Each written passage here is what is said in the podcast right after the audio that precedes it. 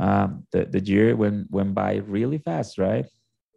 We're already singing Christmas, Christmas carols. And the, and the best date is coming, right? The most beautiful date is coming where we remember the birth of our Lord Jesus Christ. And, and in this country, we're blessed, not in every country. Uh, they can celebrate what we celebrate in our country. I had the opportunity to be in Christmas in a different place, different from Colombia. And they don't have the manger or lights. And from time to time, you do see Colombians where they put some lights, but you don't see these kinds of things uh, like what you see here in, in our country on the streets, on the malls, on the, on the small villages. So we're blessed that it, that at this uh, uh, stage of the year, everything reminds us the birth of our Lord Jesus Christ. We're saturated of lights. So providentially, this morning we're gonna be talking about this. We're gonna be talking about a tree and an, a tree that has a lot of lights, which is the gold, the, the gold calendar, the gold lamp that is in Exodus 25, 31 to 40. This is a Christmas tree. Let's take a look at it. This is a tree that, that we're going to be reading that reminds us uh, to Christ. In John, he says, In him there was light, and, and life was the light of all men. So we're going to read that tree that was in the holy place and how this reminds us or points uh, to the work of the Lord Jesus Christ, whom is the life of all men. So today we'll see in this lampstand, golden lampstand, that was put in the holy place. We'll see how this lampstand was a shadow of our Lord, especially reflects him as, as he who gives life in, to, in, in that light that came into this world to, enlight, to, to give light in the midst of the darkness. And then we'll see how this reality has to do with our identity in Christ. Because uh, as we believe in Christ, we're united with Him and we're, we, were, uh, we were stuck to Christ. And so we'll see how this reality also corresponds to our identity as believers. So we not only have life in Christ, but we, we're also light in Him. So I've titled my sermon this morning because I want you to take this home. How we, through this text, we're called to live and to shine for and by Christ. That's the name of our sermon today we live and we shine by and for Christ. And it's my prayer today that once you consider this lampstand, this golden lampstand this morning, you can you you can have the will to live in, in Christ's image, right? In in, in Christ's like likeness. So let's read the verse from 31 to 40. Remember, we're reading from the English Standard Version. Exodus 25, verses 31 to 40.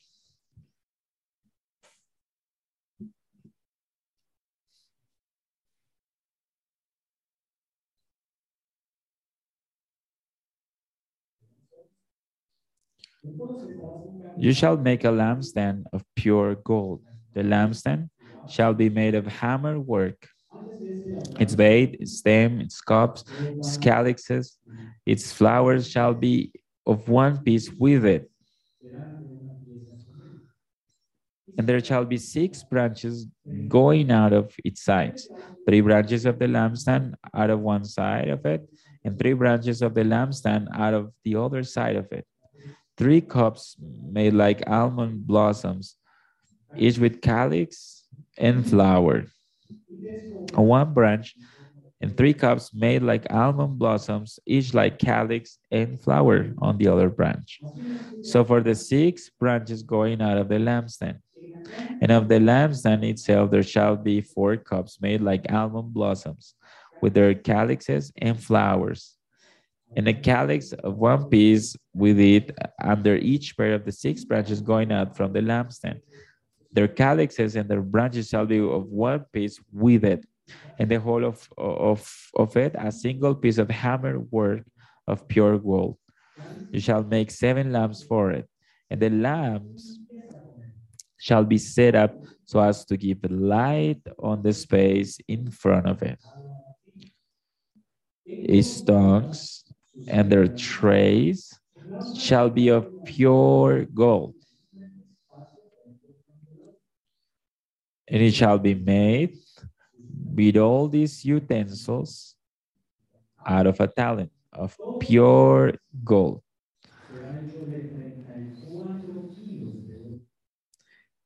And see that you make them after the pattern for them, which is being shown to you on the mountain. This is God's word.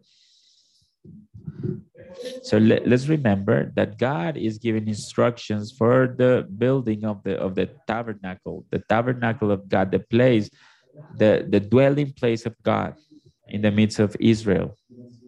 They've been freed from Egypt and they've been brought to the desert. And God just found them in the desert, and God is gonna dwell in in from with this tent, right?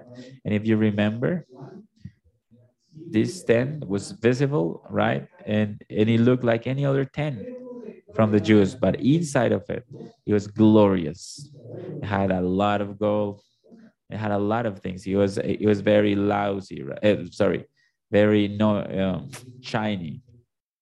And though in the outside looked like a regular house, in the inside it had to look like like the dwelling place of a king who was dwelling in the midst of his people.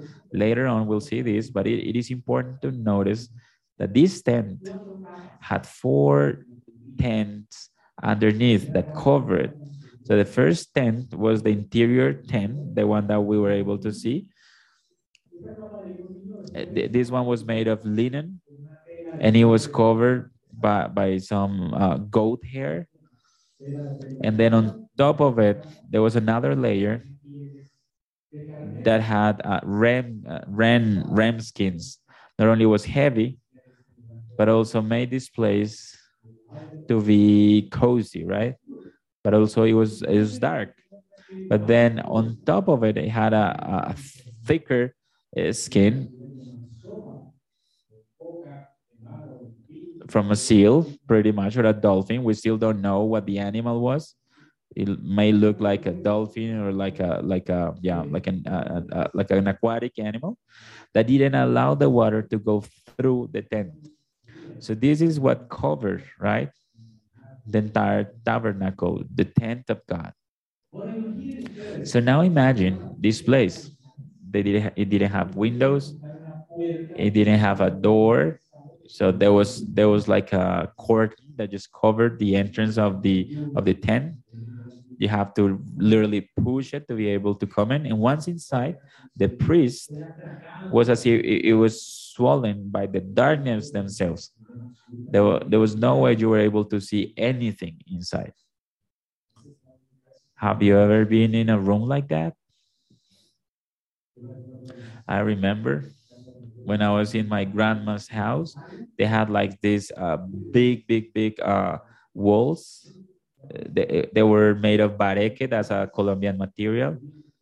And the windows that, that covered uh, the house had double window. So when you close the house, once you were you were inside, we were in, we weren't able to see our own hands. Sometimes we, we put some lighting animals in the house you weren't able to see anything. And that's God's tabernacle. It was super dark. But brothers, God doesn't allow his people to continue in darkness because in this place was the dwelling place of God and God is light. So the place where God dwells is a shiny place. And that's why we have the, the, the lampstand. The lampstand have the virtue of, of bring light to this room, right? Where the priests were invited to eat, right? The, the bread of the proposition.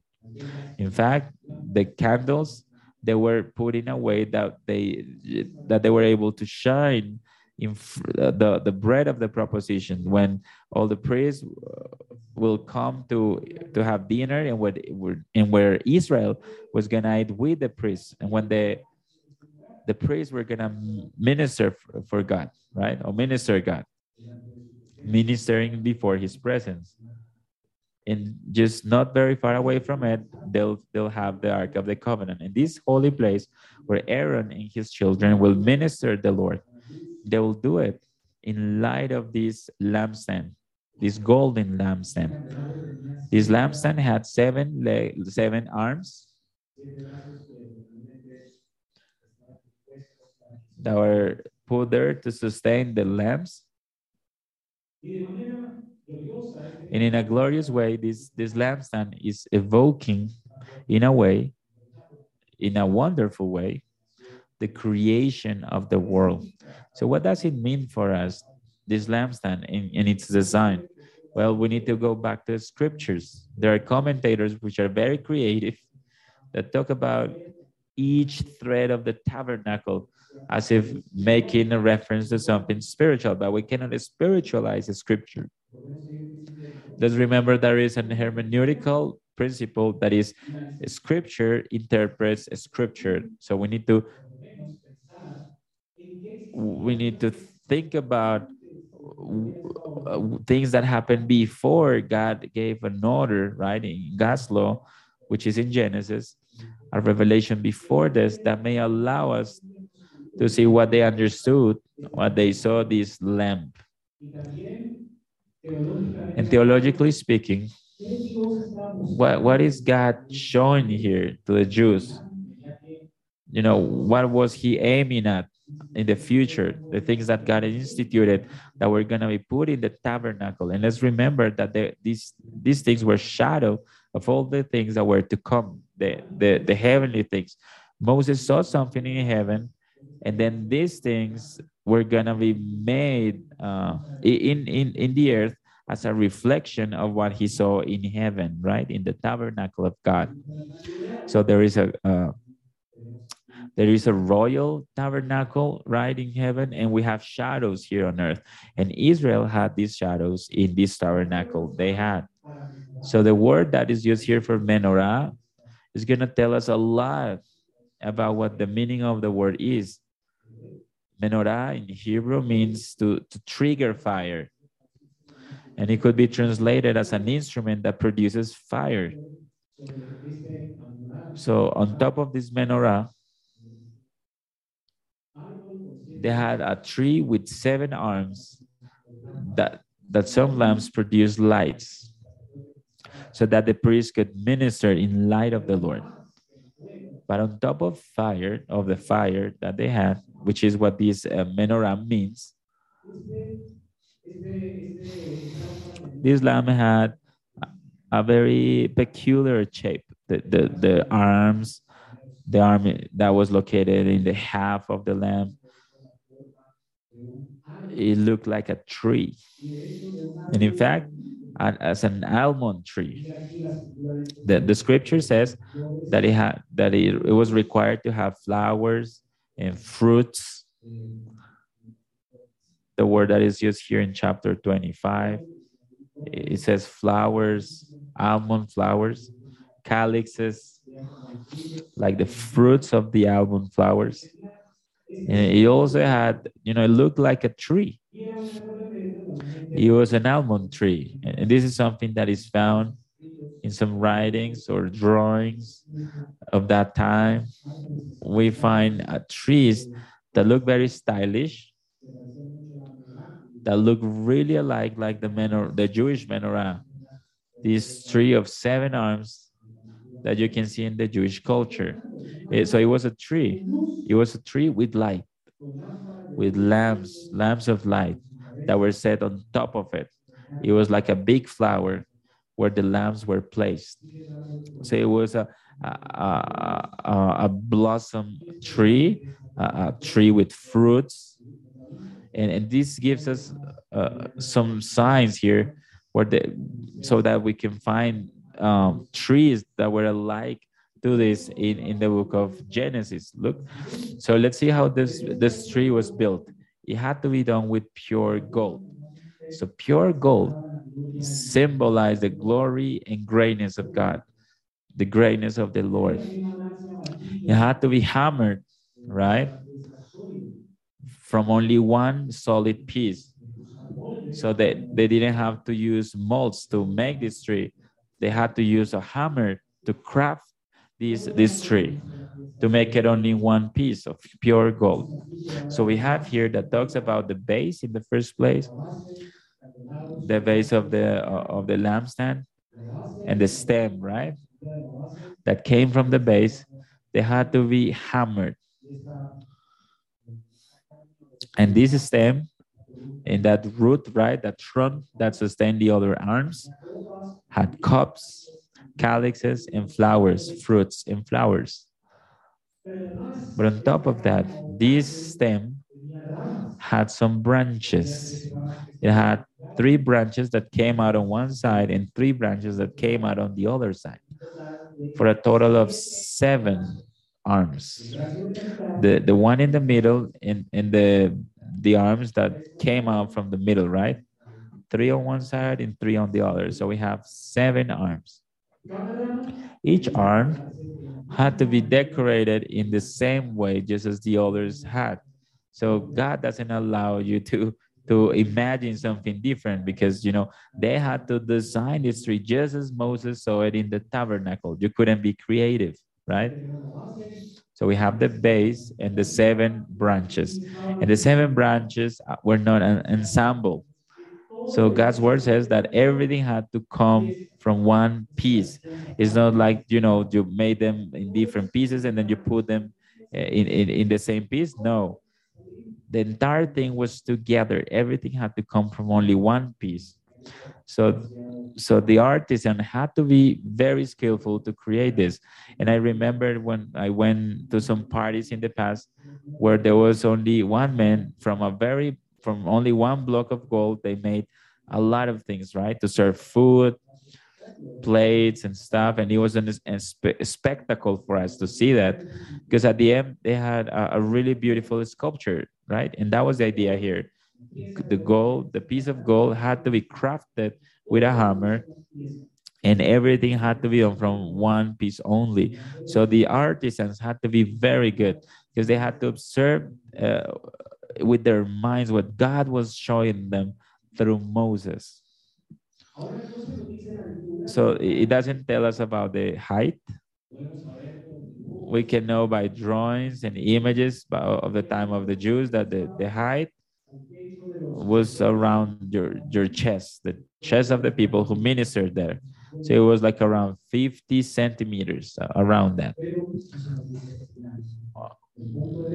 But the point here is that it does tell us the weight. So this this was the weight.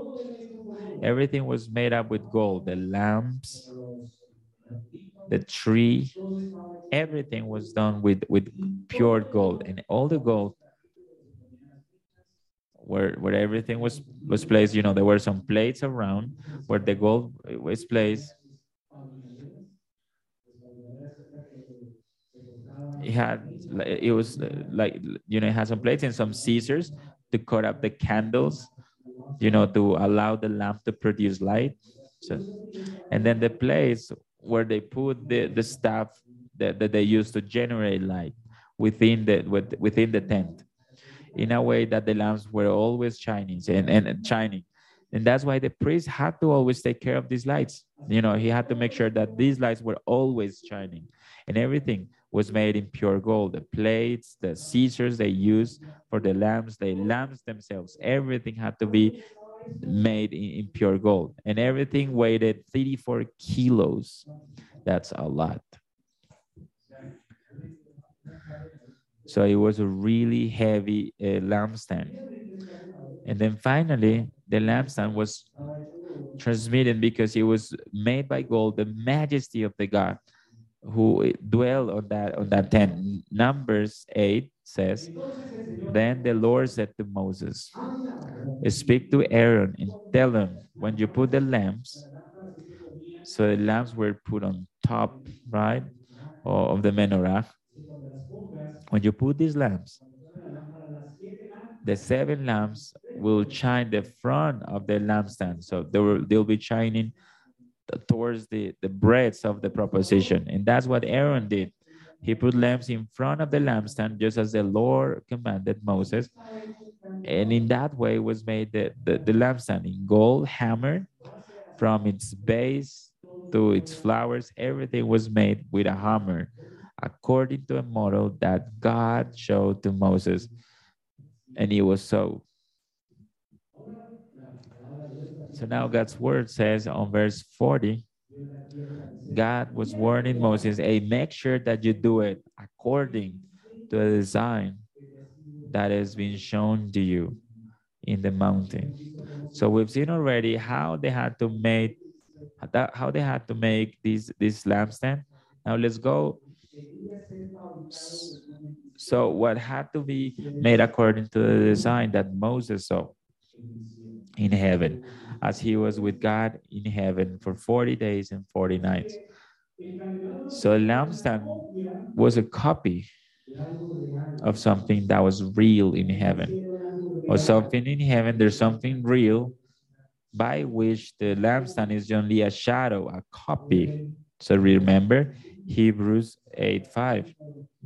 It talks about this uh, these types, right? There are heavenly things by which th there are some things in the temple that uh, that are simply a reflection of the things that are in in the heavenly places. In Hebrew says that there were things in the temple that were shadowed of the of the heavenly things. So there are things in heaven, and what was made in, in the tabernacle is, is a shadow. Just as Moses was warned by God when he was building up the tabernacle because God says, do everything according to the model that was shown to you. So we have to think then that the lampstand, which kind of reality was, was it pointing to? It's a shadow that is pointing to a reality, a heavenly reality. So when we talk about celestial realities, we're not talking about um, something that doesn't have a substance, right? Do you understand? Something that is matter. matter. Moses so nobody has seen God because God is is matterless. But remember at the beginning of the creation, God created the heavens and the earth and then he put an expansion right to cover the heavens from the earth. So there is like a like a visible heaven but it's something that we cannot see. He didn't allow us to to see it. But in that heaven there are spiritual beings and there is a tabernacle in which christ rules right now upon us. And moses is there. El elijah is there Enoch is there. They, they are all in that place. So this is a physical place that Moses was able to see.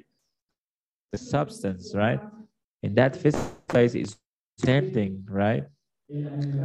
So menorah is representing something of that physical place. Therefore, we need to think about that. You know, which things is, is it representing, right? The the menorah, the the gold, the first place, we need to know that that lampstand, in the first place, that physically, it has the appearance of a tree. And up to this point in the story, you gotta wonder, which trees, which trees does that the scriptures talk about that, that were in the presence of God? Before Exodus the tree of life. We also have the, the tree of the knowledge of good and evil, right? So, what, what the menorah is pointing to? Is it pointing to a tree of life? A tree of life with fruits that we were able to see? Or to the tree of good and evil? But we know that the tree of life was in the Garden of Eden, right? God created the heavens and the earth. The heaven was the throne of God, and that the, the land was the, the place where God put his feet.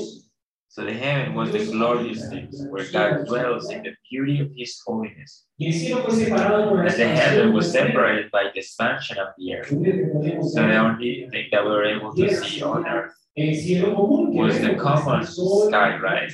That, that was here where the sun is, where the, all the stars are. These shiny entities, they shine for us. The, the, the heavens of the Lord. the, the sky shines and the moon shines too at night, right? So we have luminaries in heaven, right? But there is a heaven where, where God's glory shines, where simply all the stars are, are a figure, right, of what it is in heaven. So this um, celestial dome where, where Moses was there were some shadows, right? of the heavens of God. So the light of God was represented in the sun and, and the stars that marked the dates and the years and the time uh, for human beings, right? And they were pointing to Adam, right? To the glory that God reserved for Adam, sorry.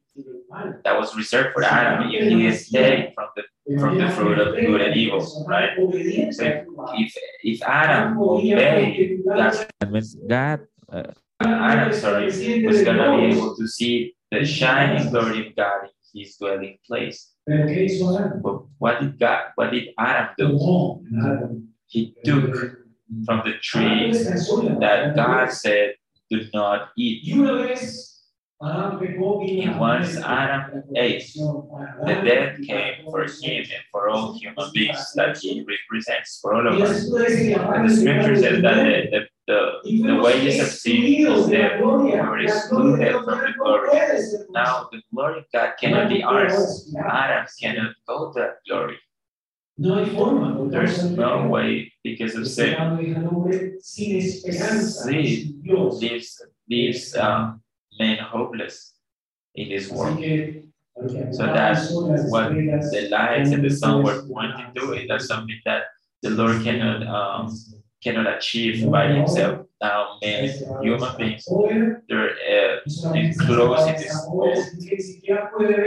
Now he cannot see, right? There's a complete, complete darkness. His heart was darkened, completely blinded.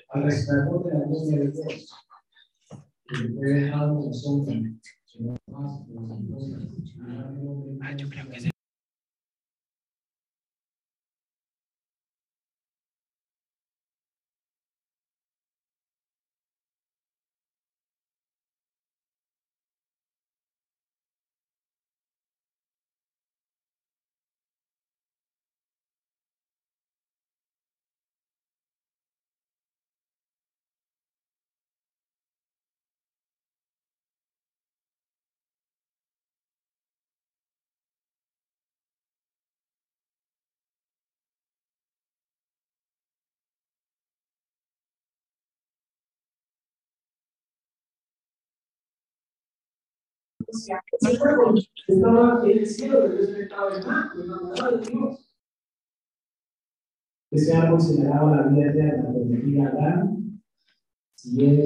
If Adam obeyed in a personal manner, in perfect manner to the Lord. Now Adam is excluded from God's glory.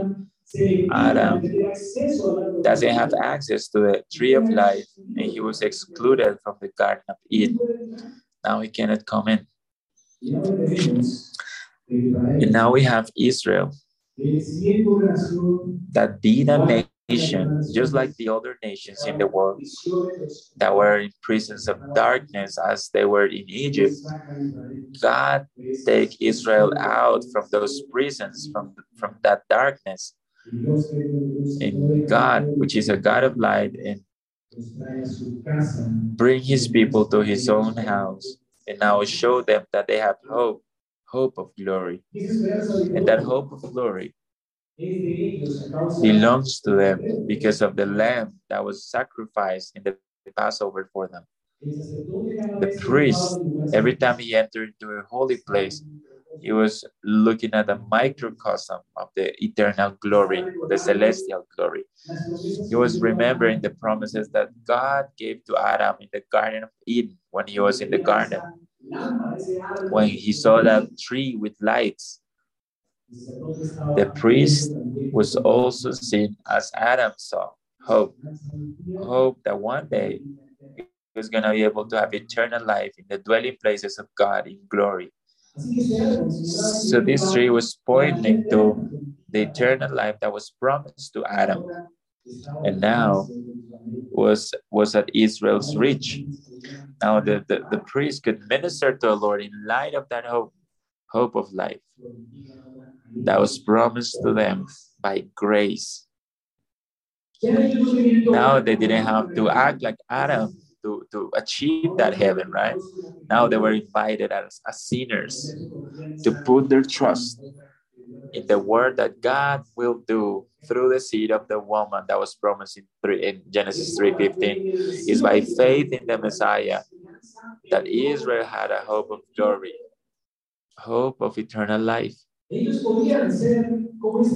They could be like this tree, which in fact points to that uh, the, the the rod of, of Aaron that was put in the Ark of the Covenant. Do you remember that? The rod? and there was a rod that that uh, produced some fruits within the ark and this symbolizes the, the people of god that that uh, produces fruit within the presence of god so god put this menorah as a symbol as a living symbol or a symbol that produces life because god is the author of life and he is the god that will give life to his people by grace. So the psalmist also says in Psalms 39 when he talks about the Lord, because in you is the, the you're the dwell of life, in your light we will see light. So the psalmist is also seeing this that represented the menorah, anticipating what we've seen so far. That this tree was representing the life that God is giving us as a source of light. And this tree represents the light that God brings so his people can see and contemplate the glorious light of our Lord. And this tree is communicating two things a tree and lights. The tree, which is pointing to life, the promised life, the people of God, and the life of the Lord that shines on top of them. In a sense, it's also pointing to two things to salvation and the fruit of salvation, which is to live in light before God's presence, which is not now to live in darkness. As Psalms 27 says, The Lord is my light and my salvation are the two things that God does with us. He saves us, He makes us walk in light. Psalm 23 3 says, God send your, your light and your truth so that they guide me. They may take me to your holy mountain and to your dwelling places. Is the light of, of God that guide us in this world. It's by his light that we can walk on this world until we reach the perfect light of the Lord in glory. So, brothers, God is communicating to Israel these things God has rescued Israel from the darkness. He's brought them to his light.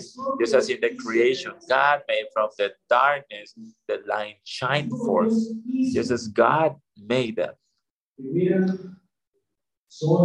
He made the sun, the lights, and the stars to communicate to Adam that hope that one day he'll have access to his glory, to eternal life.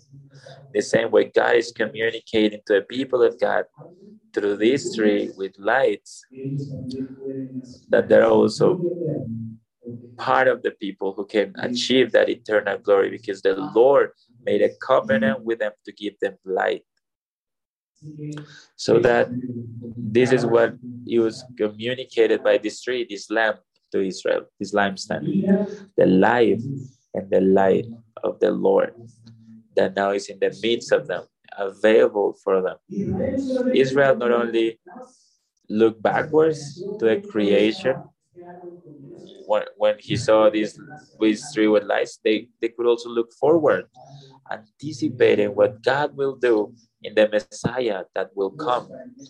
God will bring in the Messiah the consummation of these promises. They will be with God in glory, enjoying from His uh, inaccessible light, but also they will be enjoying from God uh, from all the eternity. They will have life and eternal life in glory with the Lord in the tabernacle, in the heavenly places, so that Enoch walked with God and he was transformed. Israel also could uh, expect this to happen, to be completely restored to a glory of God through the Spirit. So now, brothers, from this side of history, we're living uh, the light of Christ. The, the Lord already came.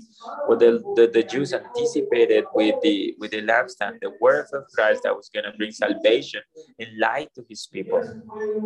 And to guide to his people to that uh, light that was not accessible for us. Now we do have it in Christ. As I read to you in John, it says that in Christ was life, and the life was the light of human beings. What, what a glorious statement, right? So you're not looking at a shadow. You're not only at the lampstand, at the lampstand.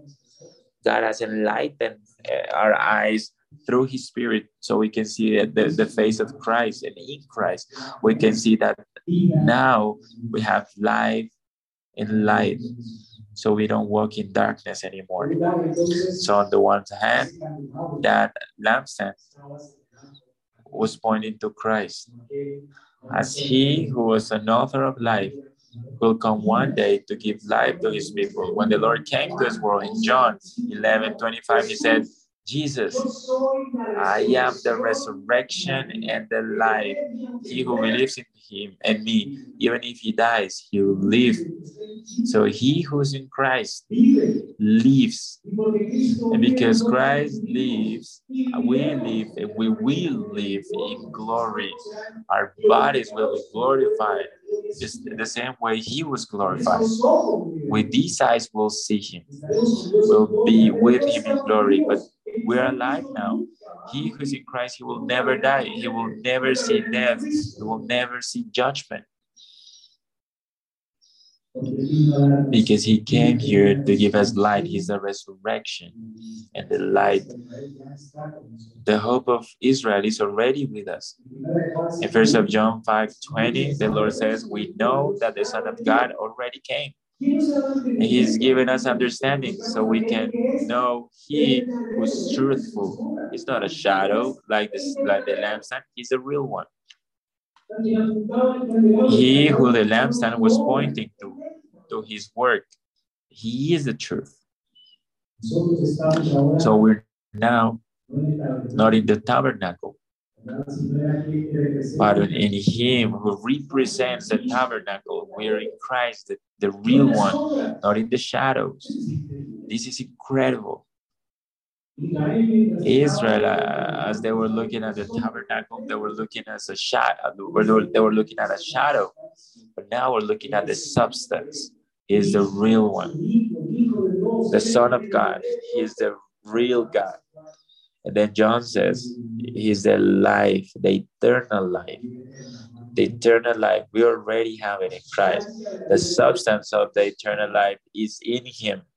He is that, that which the, the lampstand pointed to and the tree of life pointed to. So that tree of life is ours through the Lord Jesus Christ by, by that which the Lord did in the cross the, the Lord obeyed in his life. Uh, you know, when he died in the cross, uh, up until he was 33 years old, he lived perfectly and personally to God. This is Adam had to do. He's the second Adam, right? He obeyed for us, but then he did something extra. He obeyed extra because Christ came also to give his life. Adam didn't have to give his life because Adam was simply obeying. God, right? If he had to obey God, if he had destroyed the serpent, destroy her in, in, in her head, Adam would have ascended to the celestial glory. This glory that was there promised in the tree of life. that celestial glory that was anticipating the the the stars as he was able to see in the visible heaven, right?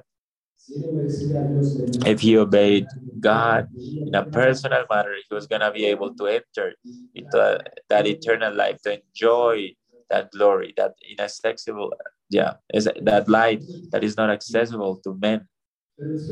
But then after sin, we're not able to have access to it, right? So God sent Jesus Christ to die. So not only to obey as Adam did, but also to die for us.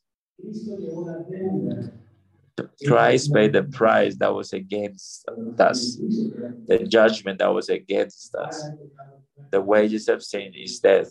And that's why the Lord went to the cross to die for us. He obeyed for us and he died for us. And that's what we call the double imputation in theology. To us was granted the grace to have with us this perfect obedience of Christ. And also, we've died with the Lord so we can live with Him to have a, a hope of glory. This is incredible. Oh, the obedience of Christ, the good things that He's done were credited were credited to us but also our sins were imputed to him so we don't die but we can live for him this is what god says. That's why god looks at us and, and he's satisfied because the lord jesus christ satisfied the demands of justice that god had. Isaiah 53 11 says because of the anguish of his soul, talking about the Lord Jesus Christ, he gave God the Father, he'll see him and he'll be satisfied. So when Christ went to the cross, the, the righteousness of God was satisfied. The Lord saw the, the perfect obedience of the Son in his death in the, in the cross. And that's why there's no condemnation for those who are in Christ Jesus. How incredible that is! Because there is no condemnation. Life, the life that was promised in the old covenant is yours. That's why when the Lord died in the cross, the curtain in the temple was split in two. In a way, that God's glory, His glory, His light could shine forth for all the people. Now we have access to a to the tree of life. You remember the card of the tabernacle? It had some uh, two angels with swords who represented the angels who who guarded, uh, who escorted uh, the Garden of Eden. Well, Christ went through them. And in, in God's righteousness, being satisfied because of Christ, because of his obedience, or because of what he did in the cross, he opened up a way so we can have access eternally to a tree of life.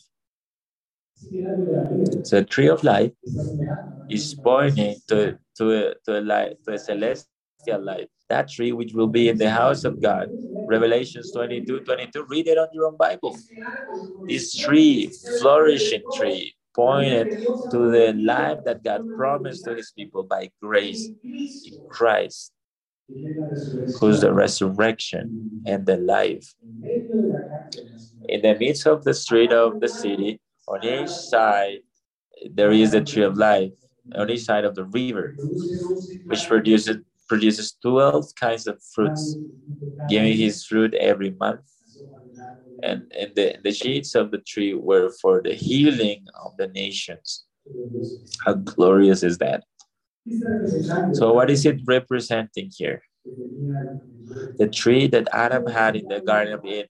What is representing the menorah that they had in the holy place, the high priest? The represent the, the representative of the people. He was representing the tree of life that God gave us access to. This tree that is in the city of God. And through this tree of life, we have the guarantee that we will never die.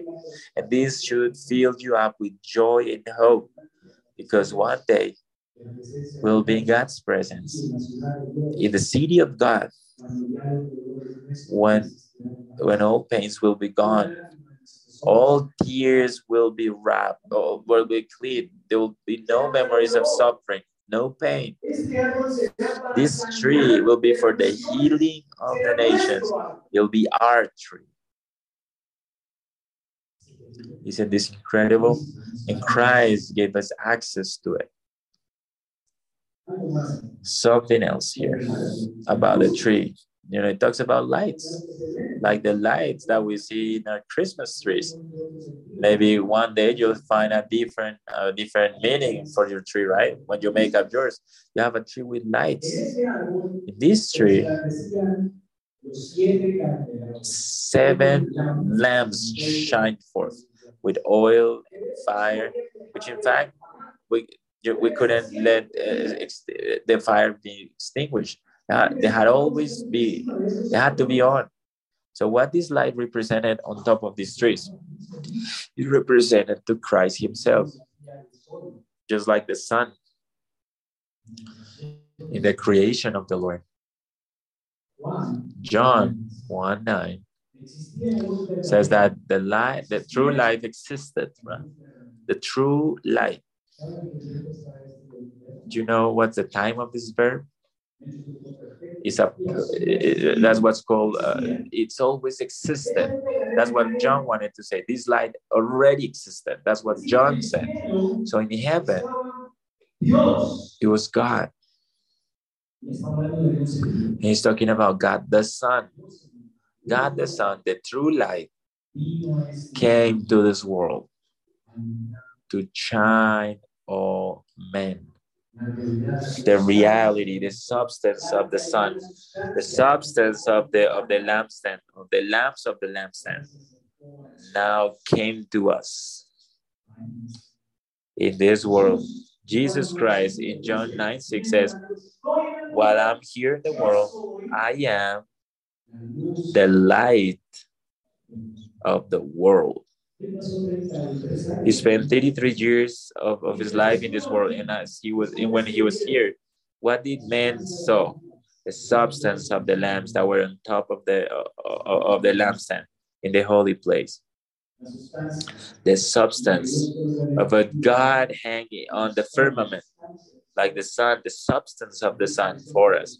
That's the sun of righteousness shining on men, all men. Everybody saw him, what he did, his glory, full of grace and truth, as John said. The lights then pointed to something real in heaven, and that was God Himself, God's Son, Christ. In a way, that Christ not only has given us eternal life, but He's also the light. He's our light. He's come to shine upon all men. But now the problem is that men are blind to contemplate this light. Men cannot see beyond their noses because they see a sun and they bow to it. If the scriptures, if the scriptures did not arrive to us, we will will will will be Indians, right? Here, our ancestors will be like Indians, uh, worshiping the sun as, as we did before. We cannot see beyond our noses because of our sin, because our sin darken our eyes, not to see God's glory. We diminish God. As we saw in the service, we don't want the light because we love darkness. We hate the light. And we don't want the light because we don't want our hearts to be exposed how horrible, how terrible we are. So that's why men love darkness more than they do light. They run away from it. So despite the fact that God is or Christ is the is the light that shines upon all men, you know what these generated was the condemnation of all men. Because from our very from the very top of our heads to the very toes of our feet, we're we're corrupted completely and we deserve God's wrath because of our sins. And that's what the light would expose in our bodies. So what is the, the, the purpose of this? Why did the light come here? To expose our sins only? Let's look at John 12, 8. The Lord said, I am the light of the world. And this is something incredible The one who follows me, he will not walk in darkness, but he will have, he will have inside the light of life, the light of the life. So the Lord didn't come only to shine upon all men, but he also came for those who trust in him, so that they not only have hope of eternal life for his sacrifice in the cross, but they can only have through his spirit and his word, they may have light in themselves. How incredible is this? God has put light in our hearts. In a way that we have in our hearts the light of life.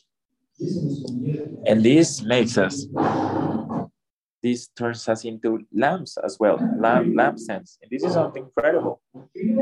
So First Peter 2 9 says, Your lineage of God, chosen by God, holy priesthood, people who was acquired, bought by God, with the, with the goal of announcing the virtues of those who called you from the darkness to his light.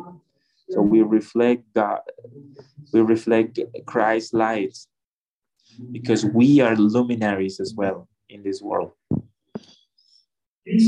Christ, brothers. He's made that through his spirit. You know, you, you may say, No, Christ is not here. We, we want to work in darkness. Well, we walk in darkness because here the text says that uh, when the Lord was in the world, he was the light of the world, but he's not here anymore. You cannot see him, right? So, should we work in darkness? Just as the priest did when he entered into the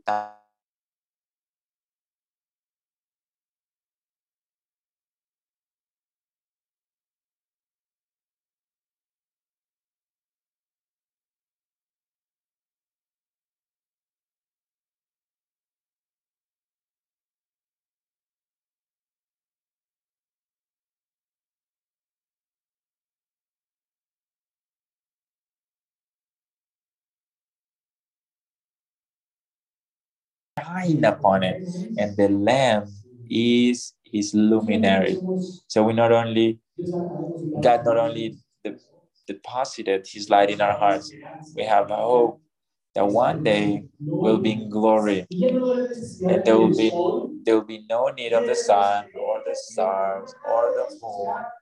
None of this will be required because this is just a shadow of the heaven but and, and it's a shadow that one day will have the son of the, the, the son of justice. Because one day we'll be with god in his holy city. And we as luminaries we will shine forth with him in glory. And we will not need the shadows anymore. But now as we as we wait for that glorious day the lord says as i am here i'm the light of the world. And we're still in the world right and being luminaries of, of the heavens. God has put us here this world to shine for. And this is something I found very interesting because I imagine my Lord, just as Aaron did when he entered into the holy place. You remember Aaron? When he entered into the tent, he was ministering the Lord in that, in that place before these lamps, taking care that, that the candles were always shining right? Putting oil to all these candles to keep them on, on shining. And he's working on this place, right? Serving the Lord. My brothers, Aaron is only a shadow of Christ as our priest. And you know what? You know who represents these lights in heaven? The church. The word of God says in Revelations 1:20, Let's open up the Bible. Revelations 1:20.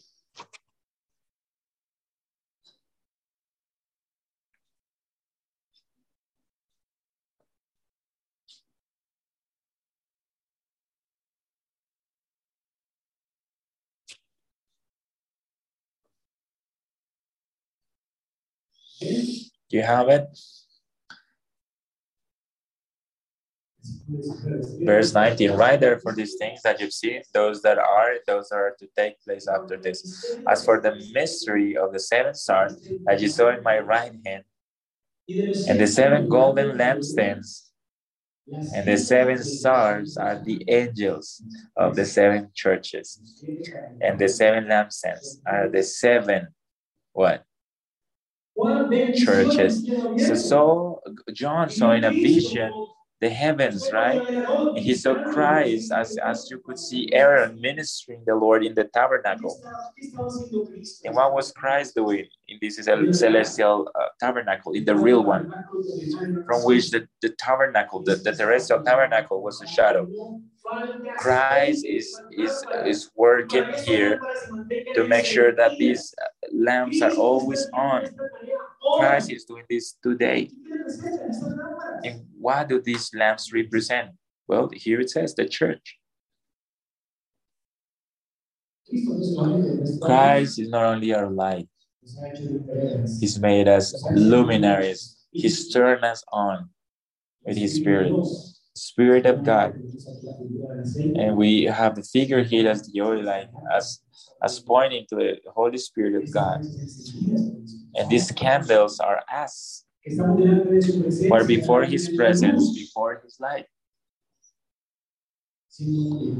Being illuminated by him. And in fact, I find I find it incredible that when John saw this, he was looking at the, the Sun of Righteousness, someone whose face was like the sun, and, and stars that were shining all around.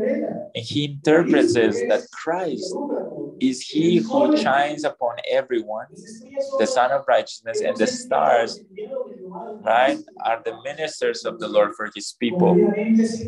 Those who serve the Lord in his presence, as we do here every Sunday from the pulpit, shining this world with the with the with the light of his glory. And then we have the lamps, which is each church taken care of by the Lord. How awesome is our Lord!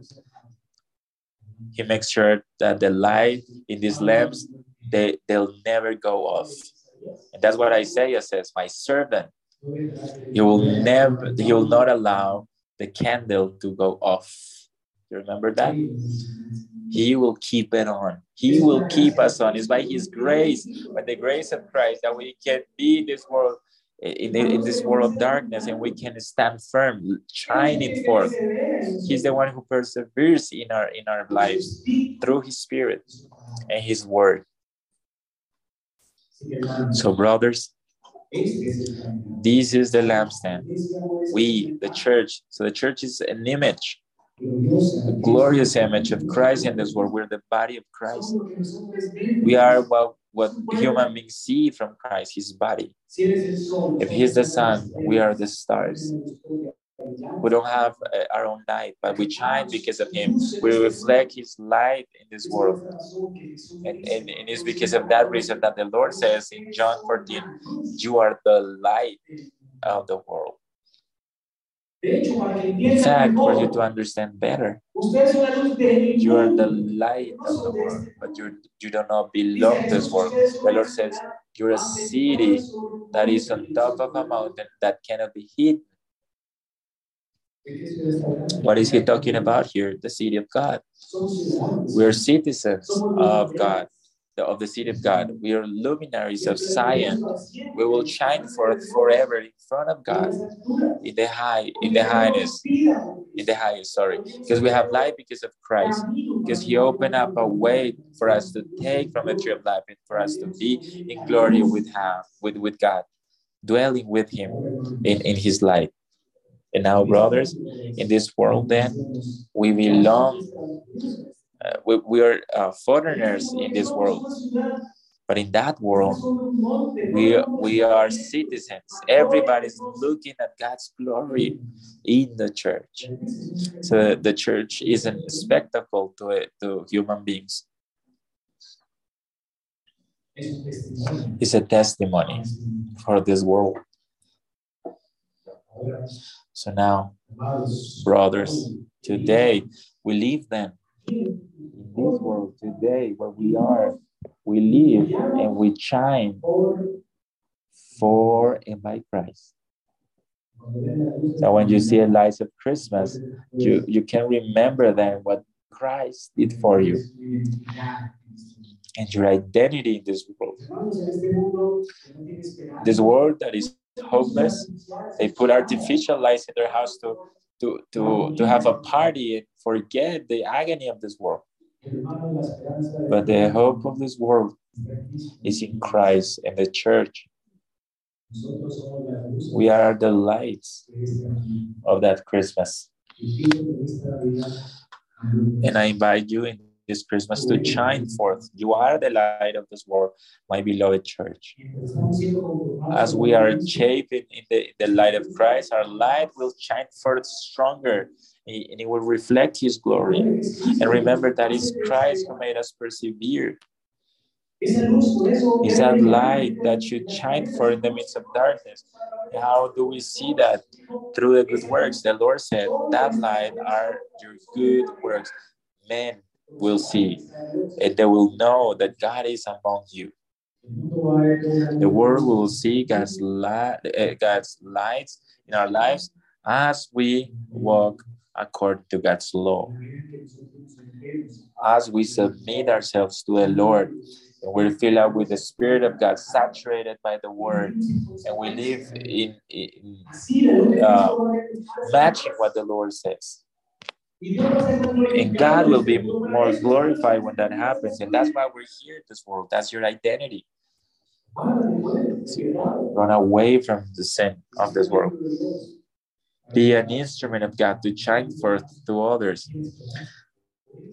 This world is hopeless, and you are that hope they're looking for. Be filled up of the Holy Spirit. The world will see the light of the of the world in the church as we run away from an old nature, from from the way we we, lived before.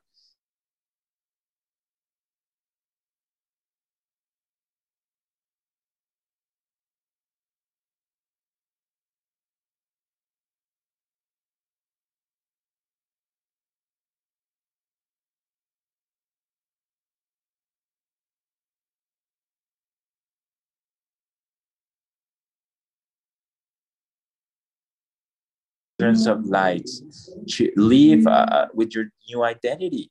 You're not darkness, you're light in Christ. And how do we notice that? Through your fruits. You remember what was a shining tree? It was a fruitful tree. That is that's what you are. A tree that gives light, that produces light. And then Ephesians says, because the fruit of the light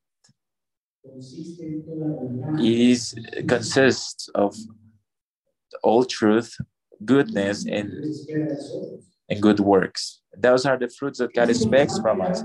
Christ is taking care of us. He's keeping us. He's persevering our lives so we can reflect goodness, justice, and truth. How do we notice this?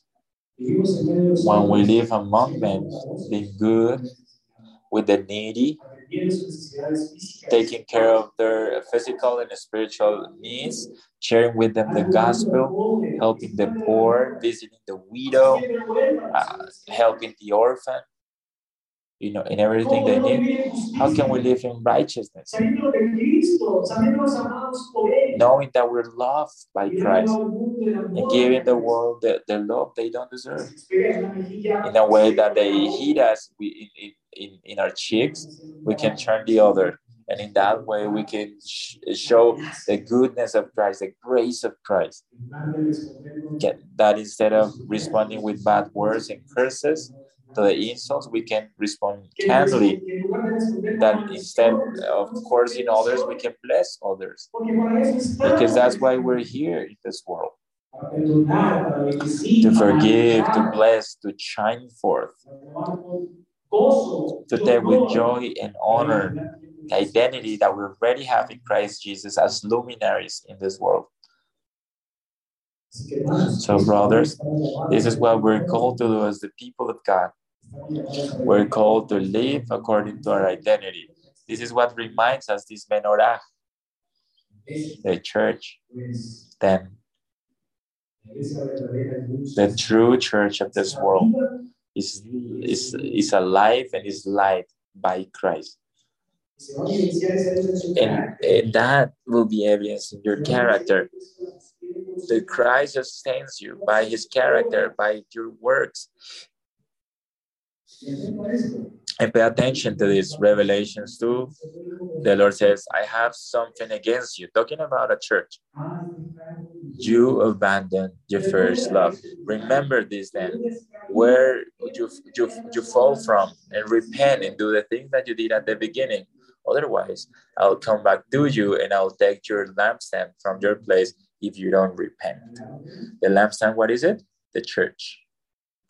The Lord is saying, and He's sending warnings to a group of people who are nominal, that were dead in trespasses and sins. He's calling you today, maybe in this church where, where His lamp is shining, His gospel. He's calling you to repent, to come back, to turn your eyes to Christ in repentance and faith. If today you don't do it, the church will be taken. How's that?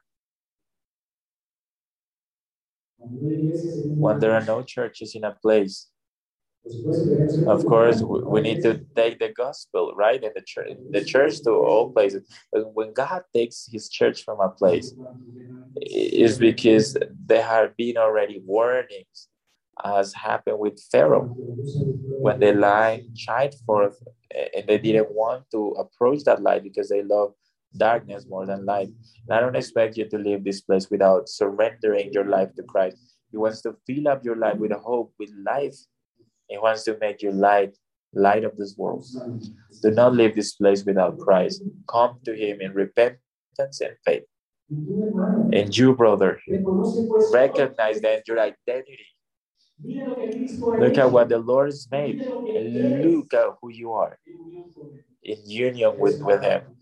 You're a fruitful tree and light of this world. Leave this place to shine forth and to show the things, the works that the Lord asks us for to reflect His glory in this world, which is who's, who's hopeless. Let's pray for this.